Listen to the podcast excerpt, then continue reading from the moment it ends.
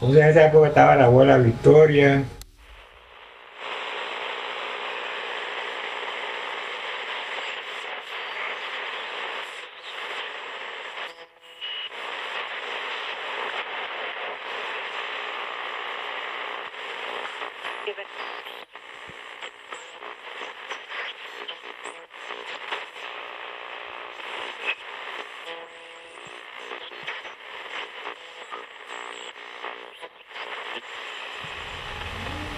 Radio Bahía, Radio Vigía, eh, emisora Puente, Radio Miramar, Radio Canoa. Estaba, había un circuito que todo el era un circuito.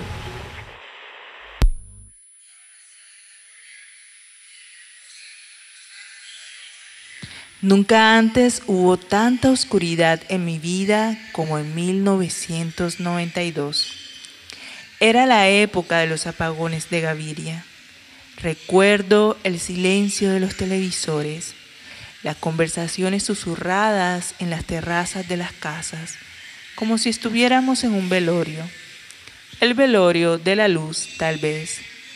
Recuerdo también el miedo los demonios acechando en los rincones oscuros, tan oscuros que ellos mismos tropezaban. Demonios torpes, niños miedosos, todos ávidos de historias para pasar las horas de penumbra. Y yo en mitad del patio, escudriñando la bóveda celeste, buscando entre las estrellas, ovnis extraterrestres, una señal de vida entre luces lejanas, o el enorme cometa que llenó de brillo los ojos de mi madre, la casa de mis abuelos, las vacas, los campos de maíz, en noches más oscuras que las de 1992, cuando no había apagones, porque la electricidad no conocía el campo. Y Gaviria todavía era un niño como mamá, pero con luz en su casa. Por eso no vio el cometa, por eso sus ojos hoy no brillan como los de ella, por eso su obstinación con los apagones.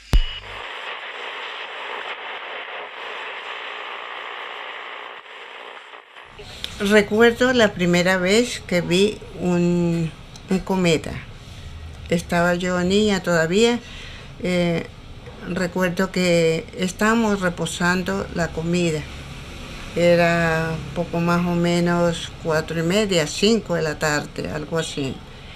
Eh, había una, estábamos sentados en una banca, pero hecha de, guadua. Eh, entonces ahí nos sentábamos a, reposar, de noche a mirar las estrellas, en fin.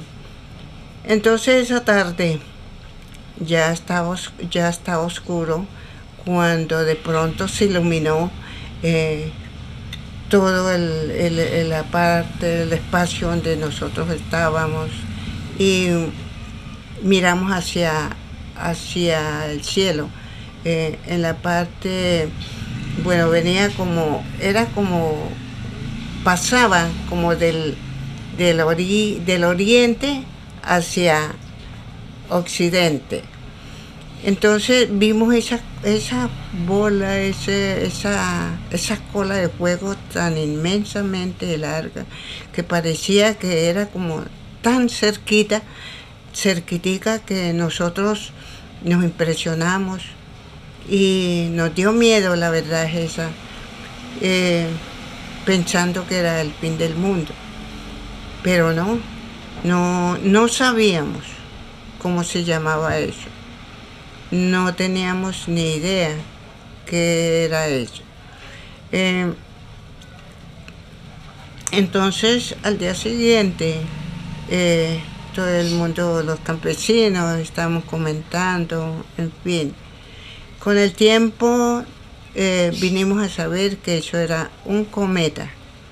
Y tenía su nombre, pero ahora no recuerdo el nombre del cometa en ese año. Eh, es impresionante porque esas cosas, o sí, quedan como para el recuerdo, como en la historia, como para contar, eh, como para recordar, eh, porque hasta la fecha yo no he vuelto a ver un cometa.